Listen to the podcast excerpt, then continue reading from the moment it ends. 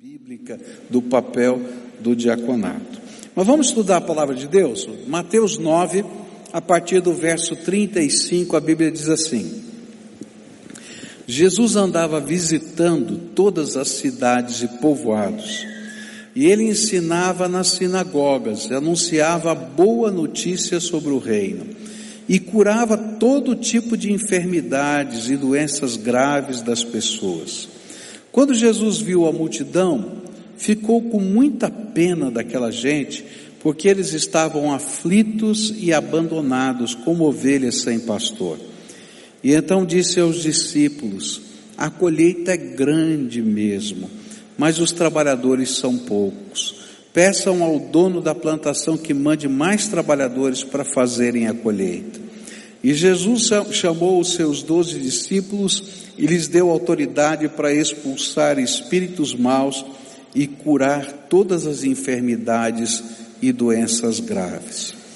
Eu queria ajudar você a entender o que está acontecendo aqui é, nesse texto que a gente acabou de ler.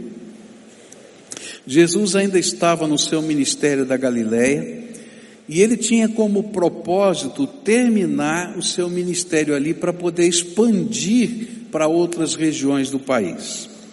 Os historiadores afirmam que a Galileia, naquela época, era uma região muito populosa. Ela tinha em torno de 300 vilas e cidades. Naquele tempo, uma vila era diferenciada de uma cidade se ela tivesse muros. Então a cidade tinha muros e a vila não tinha muros, mas eram povoados, tá?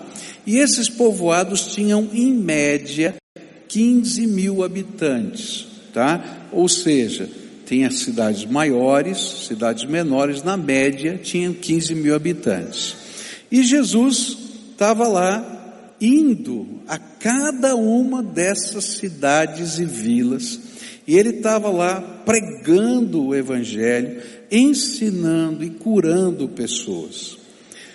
Os estudiosos dizem que esse era um trabalho de Jesus feito com seus discípulos, mas ele é que estava fazendo esse trabalho sozinho, quase de porta em porta Chegava numa aldeia, passava pelas ruas, ia anunciando o Evangelho, as pessoas saíam da sua casa, ele então ia abençoando aquelas pessoas, algumas eram curadas, quase de porta em porta.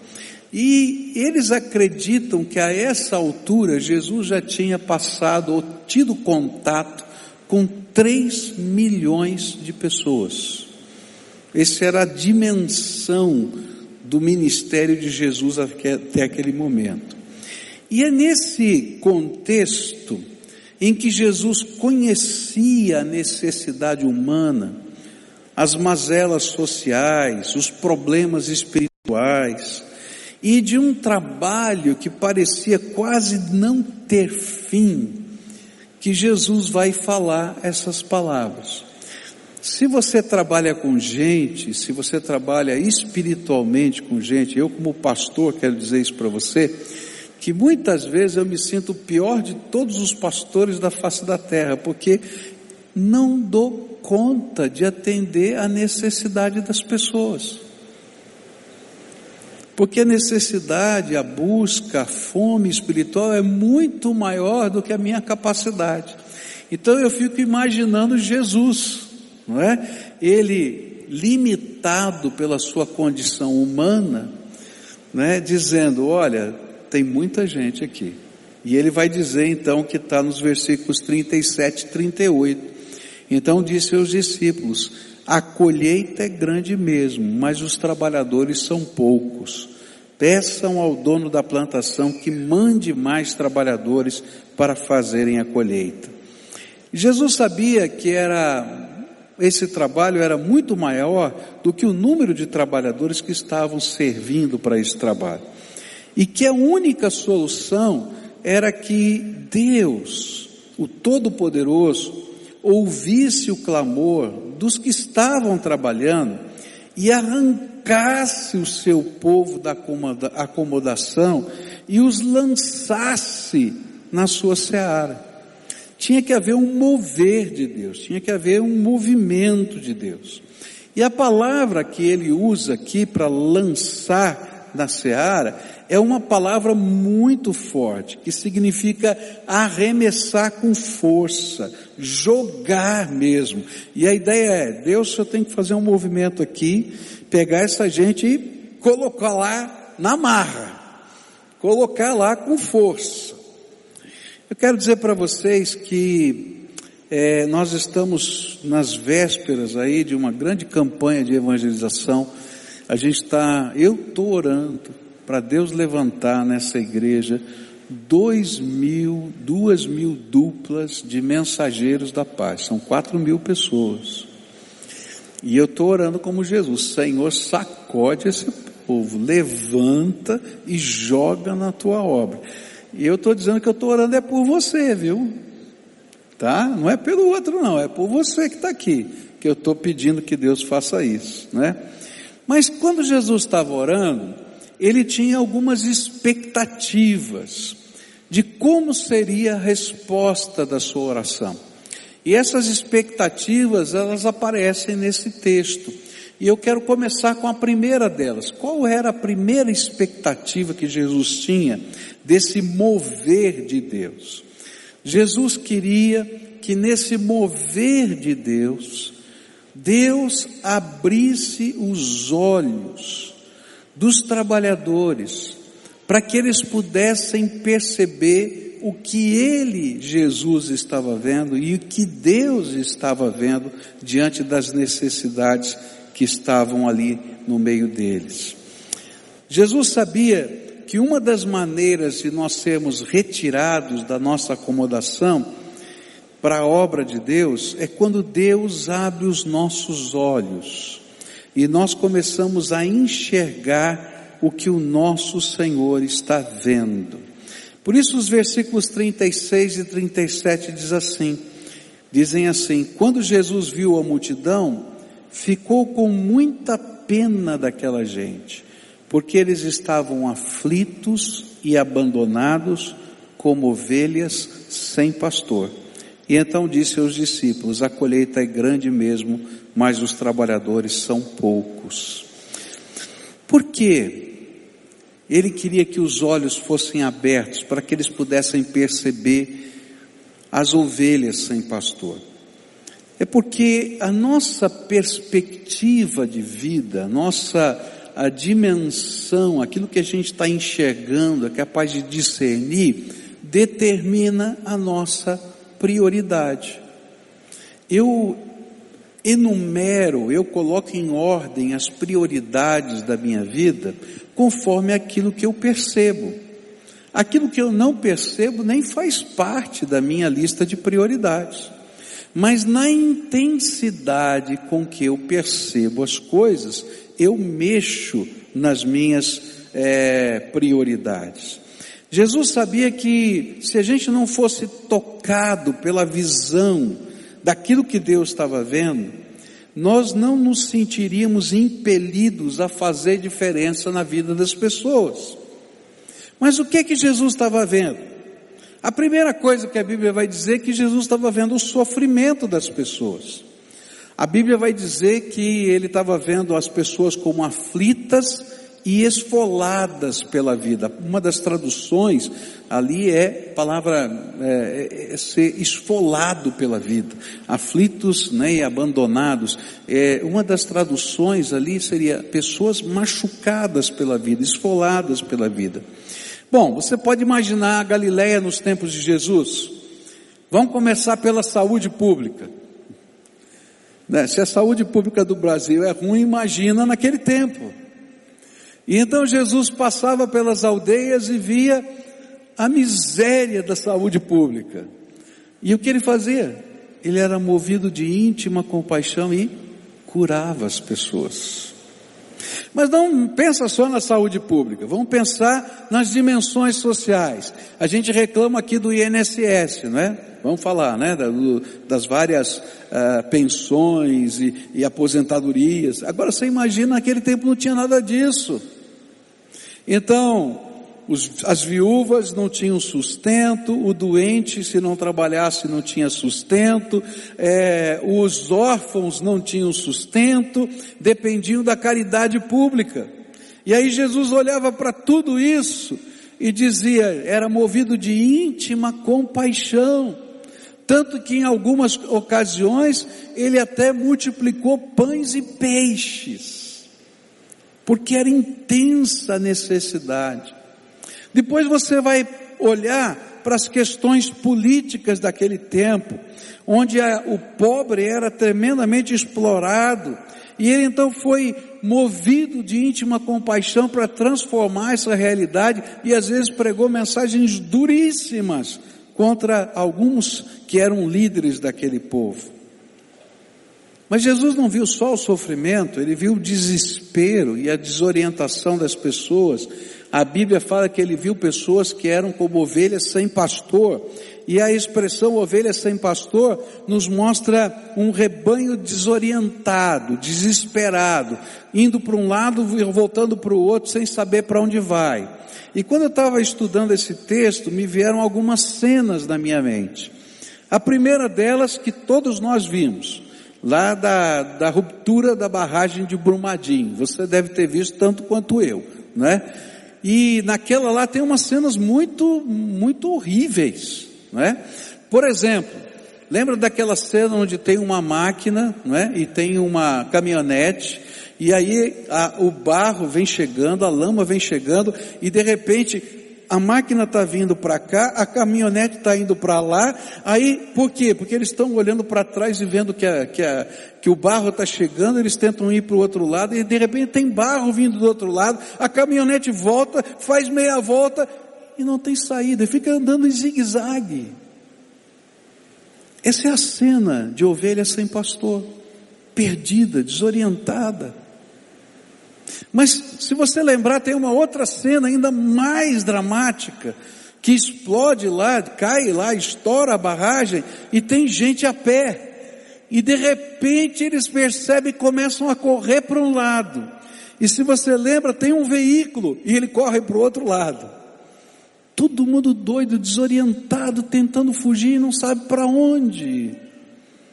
Jesus estava olhando as multidões, as pessoas, e estavam vendo essas pessoas, estava vendo essas pessoas completamente desorientadas, que não sabem o que fazer.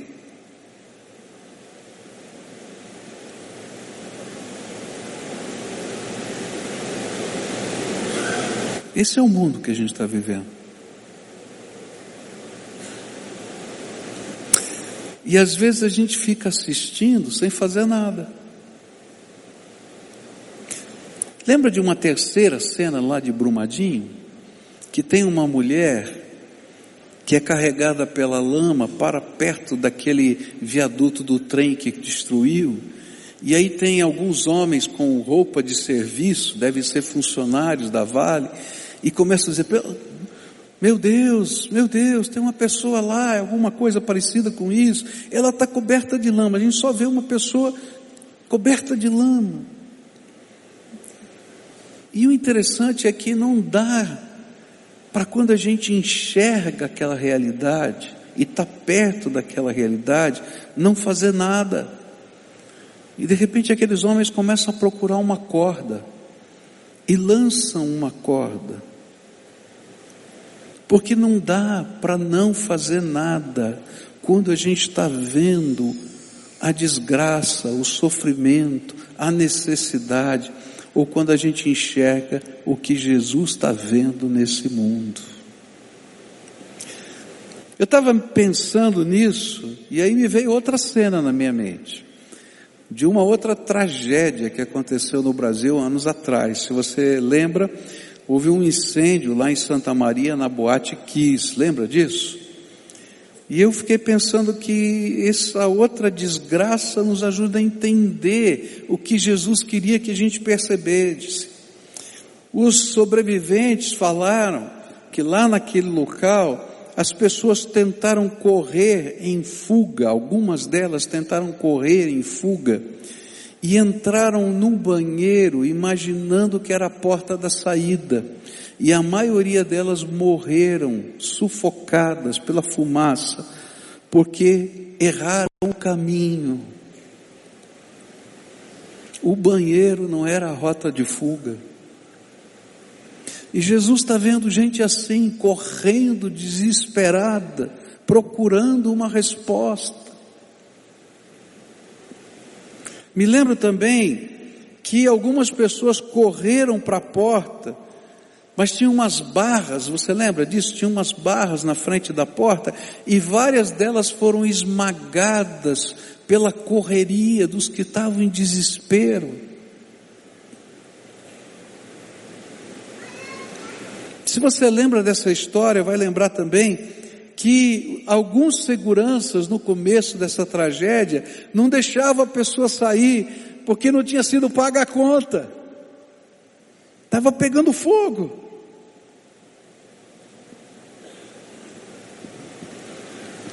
Mas também você vai lembrar que alguns conseguiram sair. E apesar de terem conseguido sair, eles foram os primeiros a procurarem marretas e voltarem para o inferno que estava lá, para quebrar as paredes, porque não dava para não fazer nada diante daquilo que eles estavam enxergando. Quando nós vemos coisas assim, não dá para não fazer nada. Não dá para simplesmente assistir. O que Jesus queria era que os seus discípulos, eu e você, víssemos o mundo e esta sociedade da maneira que ele vê. E nós perdêssemos o sono da acomodação para nos movermos na direção desta gente aflita e desorientada. Eu estava ouvindo lá uma notícia e o comentarista falou: Olha, esse ano começou muito ruim, só, só falamos de desgraça.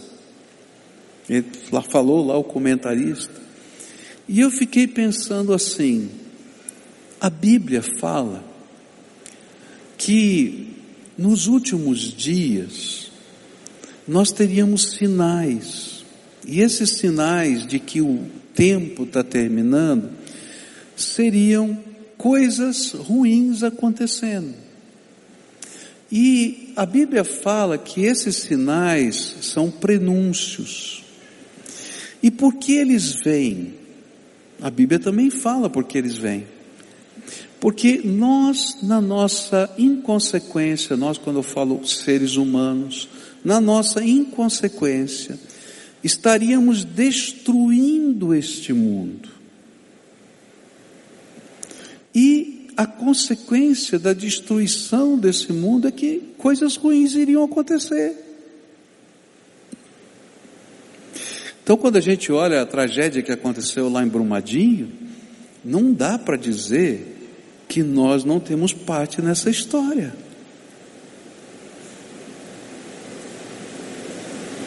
Quando os cientistas falam que dentro de X anos vai faltar água potável nesse mundo, e a gente olha para o planeta que é chamado Terra, mas na verdade devia ser chamado água, né? Porque tem mais água do que terra. Como é que vai faltar água potável com tanta água nesse mundo? Porque nós vamos dar conta de destruir. E as consequências vão vir como fatos naturais. A gente muda o clima, a gente muda tanta coisa e como é que não vem essas situações? É interessante porque a Bíblia fala de algumas coisas que até pouco tempo atrás parecia improvável. Fala de uma chuva de granizo com pedras, está no Apocalipse, pedras que cairiam do céu de 10 quilos. Há tempos atrás a gente diria assim, isso é loucura, não é impossível. Mas você já viu que as pedras da chuva de granito no, no mundo hoje, de granizo, no mundo hoje, já estão aumentando de tamanho? Que estão destruindo casas, que estão destruindo carros. E a gente não é capaz de perceber o que Deus está percebendo. que o tempo que a gente tem para anunciar transformação, salvação, mudança de vida, está acabando. E que o sofrimento está aumentando. E que faltam pessoas que possam enxergar o que Deus está vendo e possam ser movidas pela graça de Deus a levar a única esperança. A única esperança é Jesus Cristo. Não tem outra. Mas o pior, o pior é que Jesus também via a colheita.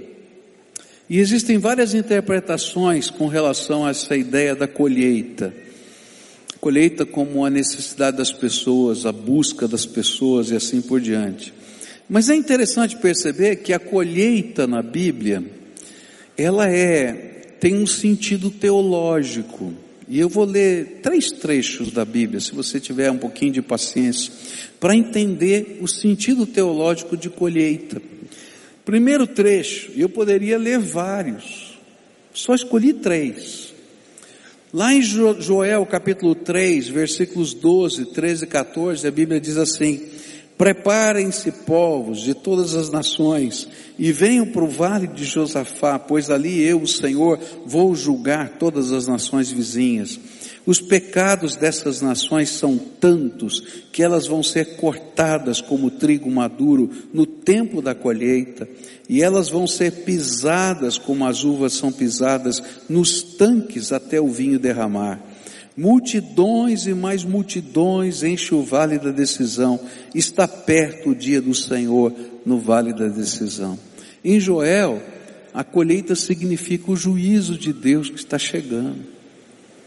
Mas Mateus capítulo 13 diz assim: Deixem o trigo e o joio crescerem juntos até o tempo da colheita. E então eu direi aos trabalhadores que vão fazer a colheita: arranquem primeiro o joio e amarrem em feixe para ser queimado. Depois colham o trigo e ponham no meu depósito.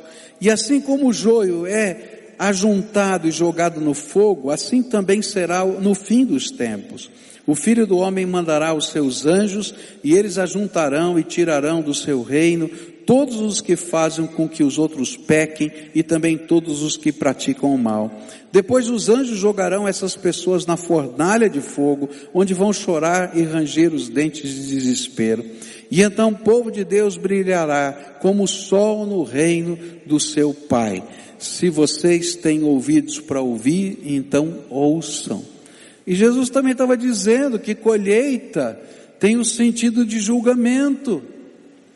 Mas a mais forte, do mais forte dos textos está em Apocalipse 14, onde há uma revelação desse dia. E diz assim a Bíblia: E então olhei e vi uma nuvem branca, na qual estava sentado alguém que parecia um ser humano, com uma coroa de ouro na cabeça e uma foice afiada na mão. E outro anjo saiu do templo e gritou bem forte para aquele que estava sentado na nuvem: Use a sua foice e faça a colheita, porque já chegou a hora de colher. A terra está pronta para a colheita.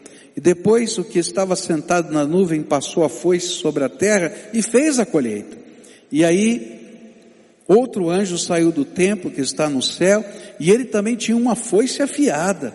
E depois outro anjo, que era encarregado do fogo, saiu de perto do altar. Com voz forte ele gritou para o anjo que tinha foice afiada: Use a foice, corte os cachos de uvas da videira da terra, pois as uvas estão maduras. E então o anjo passou a foice sobre a terra, cortou os cachos de uvas da videira e os jogou no tanque da violenta ira de Deus, onde as uvas são pisadas. As uvas foram pisadas no tanque que ficava fora da cidade, e o rio de sangue que saiu desse tanque tinha 300 quilômetros de comprimento por um metro e meio de fundura.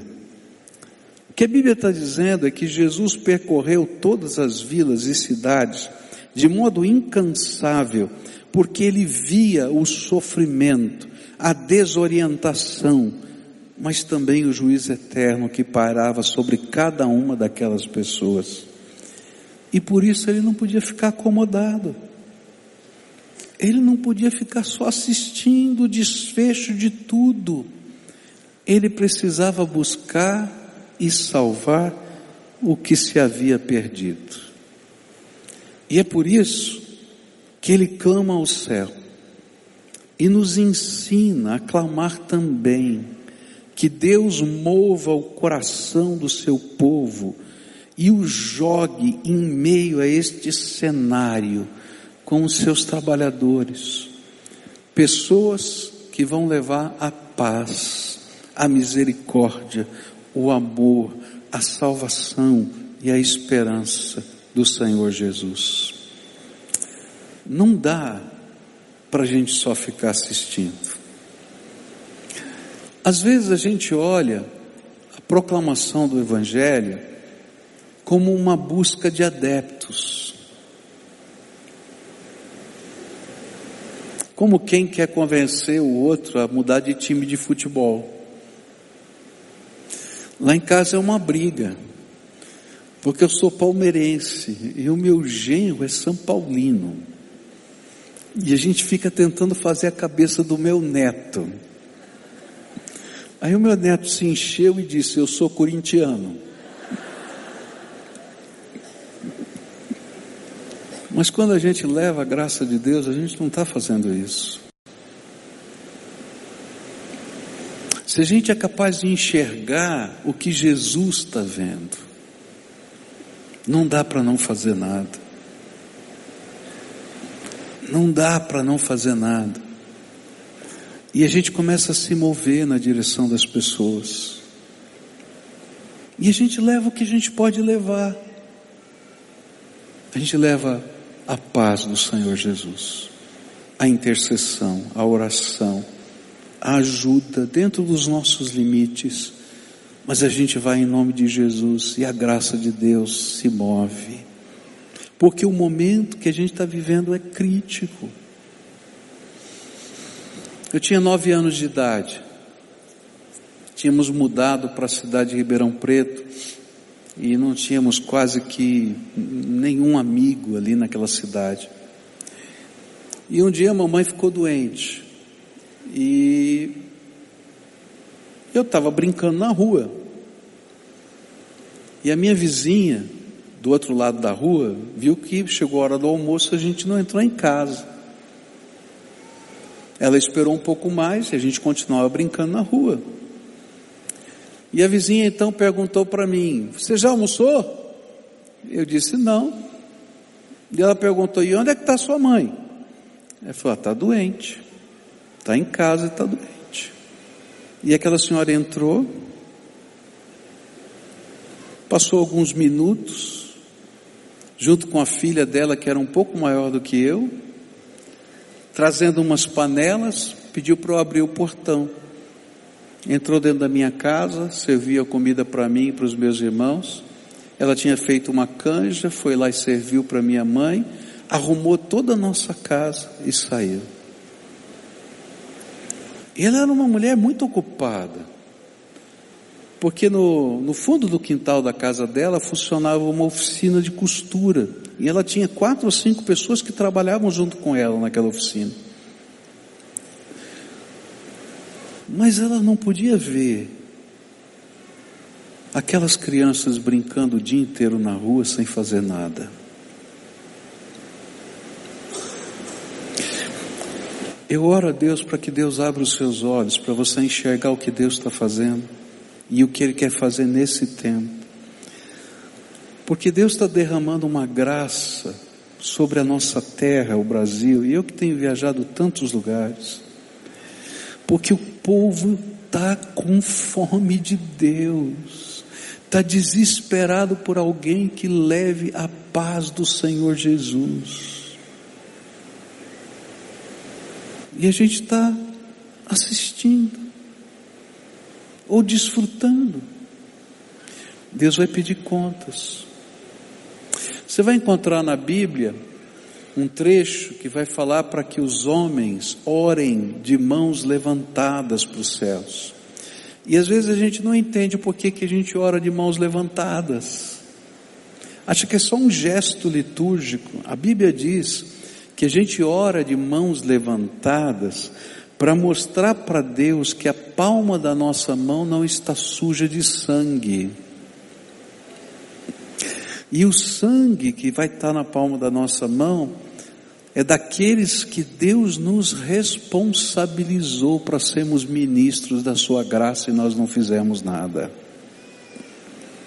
E assim a cada dia a gente ora e levanta as mãos para o céu e diz assim: Senhor, tudo que o Senhor me pediu está feito. Está aqui a minha mão limpa, porque eu honrei o teu nome, levando a tua paz, a tua bênção, a tua misericórdia, a tua graça. O que que Jesus está vendo nas nossas mãos?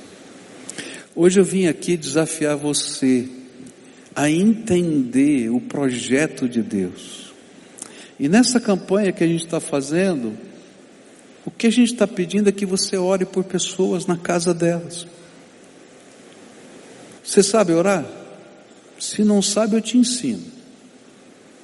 Porque oração é falar com o Pai, é levar o que está acontecendo crendo que Deus vai ouvir e vai responder a oração. E quando você estiver lá, você vai ler na Bíblia promessas do que Deus fala sobre fé. E vai dizer: o reino de Deus chegou nessa casa. É só isso. E o resto é problema de Deus. Foi isso que Jesus falou para os seus discípulos: vou te mandar. E olha, eu vou revelar os sinais que vão confirmar essa palavra. Eu quero dizer para você que quando Deus me manda para algum lugar, eu nunca sei, nunca tenho, nunca posso. Nós vamos celebrar agora um ano da Cristolândia. Eu quero dizer para você, tem mais de 50 pessoas que a gente está trabalhando com elas. Dessas, é, seis delas serão formadas agora, vão para agora sair da casa e vão para começar a trabalhar e vão para a república que a gente está formando. 15 delas vão receber o título de padeiro. Tem outros que estão mais para frente vão se formar como é, mecânicos. Tem outros que a gente está formando em outras áreas para que eles possam voltar para a vida. Mas quando a gente começou, não tinha nada. Mas os sinais se seguem. A gente vai em nome de Jesus e o problema é dele, não é nosso. Por isso hoje eu vim aqui desafiar você a dizer: Senhor Jesus, estou aqui. E eu vou pedir daqui a pouco que saia aí no telão onde você se inscreve. Eu quero que o Senhor abra os teus olhos e você leve a paz de Jesus para uma casa. Durante cinco semanas, só uma. Você vai orar por aquela gente. Pode ser numa casa, pode ser no seu trabalho, pode ser é, com um amigo. E lembra, gente, lembra que isso é urgente, urgentíssimo. De vez em quando eu faço isso. De vez em quando, eu não faço sempre, porque dói muito. De vez em quando eu fecho os meus olhos e fico imaginando na volta de Jesus. E eu fico imaginando a glória do meu Salvador. E fico imaginando que num piscar de olhos o meu corpo vai ser transformado na glória do meu Salvador. E eu fico imaginando os exércitos celestiais ali.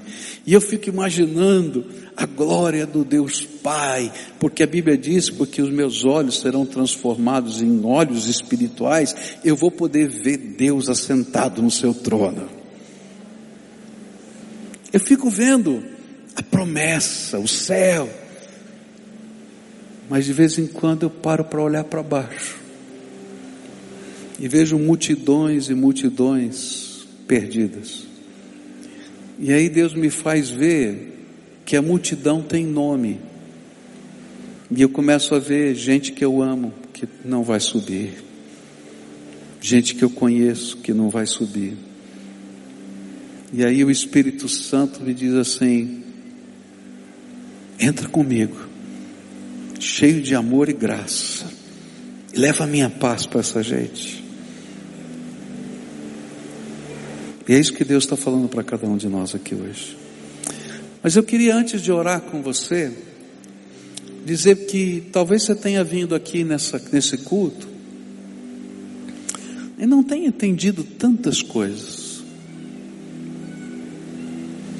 Mas você veio aqui e você se sentiu como aquela ovelha perdida, desorientada, machucada, correndo para um lado e para o outro.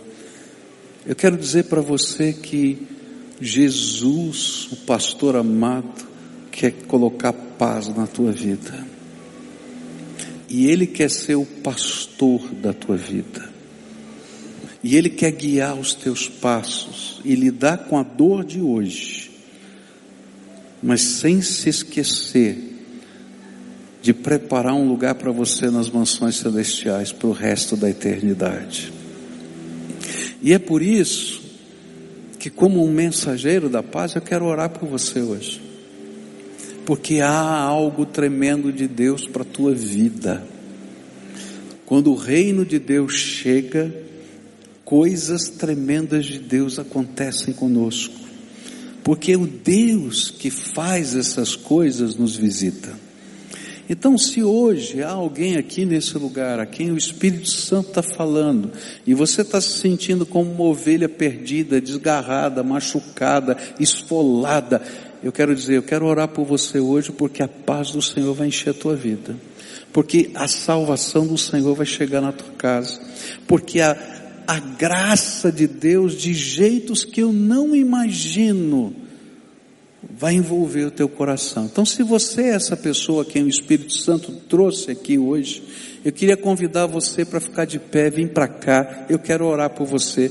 Vai saindo do seu lugar. Se tiver uma família que está aqui, hoje no culto das nove, veio uma família inteira, com os filhinhos, com todo mundo. Venha, venha em nome de Jesus, tá? Porque hoje, hoje o Senhor quer fazer algo na tua vida. Então, se o Espírito Santo de Deus está falando ao seu coração, você está se sentindo como ovelhinha machucada, desgarrada, angustiada, doída, é, esfolada, pode vir em nome de Jesus, porque hoje, hoje é dia do Senhor na tua vida. Então vem para cá, em nome de Jesus. Se o Espírito de Deus está falando com você, levanta, venha, venha, em nome de Jesus, porque o Senhor se importa.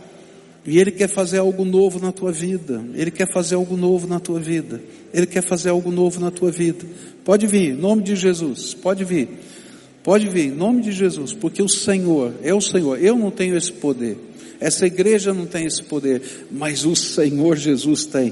E Ele nos convidou para dizer: o reino de Deus está chegando na tua casa, o reino de Deus vai chegar no teu coração, o reino de Deus vai chegar na tua luta, o reino de Deus vai chegar nas batalhas da tua alma, o reino de Deus chega com libertação, o reino de Deus chega com salvação, o reino de Deus chega com liberdade, porque Ele é o Senhor. Então, se o Espírito de Deus está falando com você, desce aí da galeria, pode vir em nome de Jesus, pode usar essas escadas aqui da frente. Se você está lá no fundo, pede licença, vem para cá. A gente quer orar por você, em nome de Jesus. Isso, isso, venha, em nome de Jesus, pode vir. Aleluia, louvado seja Deus. Oh, louvado seja Deus. Vamos orar. O Senhor vai ouvir essa oração hoje aqui. O Senhor vai ouvir. Tenho certeza que Ele vai ouvir. Aleluia, aleluia. Agora eu queria pedir que Deus levantasse mensageiros da paz aqui para orar por essa gente. Então, se Deus está tocando o teu coração, vem orar. Abraça essa pessoa e ora com ela. Vai orando baixinho do lado dela. Vai pedindo a bênção de Deus. Pede que a paz de Jesus entre no coração, na alma, na vida. A gente não sabe quais são as batalhas, as lutas. Depois você vai eu vou orientar como você vai fazer para orar especificamente, mas vai intercedendo, só isso. Põe a mão sobre essa pessoa, abraça e intercede. Olha, tem uma senhora sozinha aqui de joelhos, tem um rapaz de joelhos sozinho aqui. Quem está sozinho aqui? Dá uma cena. Tem uma mamãe com um filho que está ali. Isso. Tem uma senhora bem aqui no meio que está sozinha, não é? Ninguém foi orar com você. Bem aí, você passou por ela aí. Isso. Quem pode orar por aquela senhora que está ali atrás? Isso. Aí, vai lá. Quem mais está sozinho? Dá só uma cena assim para mim, que ninguém chegou perto aí para você orar. Aqui tem um senhor bem aqui no meio. Isso. Se alguém puder orar com ele ali, tá? A gente vai orar, tá? Agora eu vou orar por você. Agora, queridos, só intercede. Todo o povo de Deus vai ficar de pé agora estendendo a tua mão para cá. Eu não consigo ver nem você o que está acontecendo na vida dessa gente. Mas Jesus disse que a gente pode deixar paz nessas vidas. E a gente tem que dar um anúncio: o reino dos céus, o reino de Deus chegou. E pedir que a paz do Senhor entre nessas vidas. E a gente vai orar por isso. Agora eu vou orar por você, tá bom? junto com todo esse povo que vai estar intercedendo por você.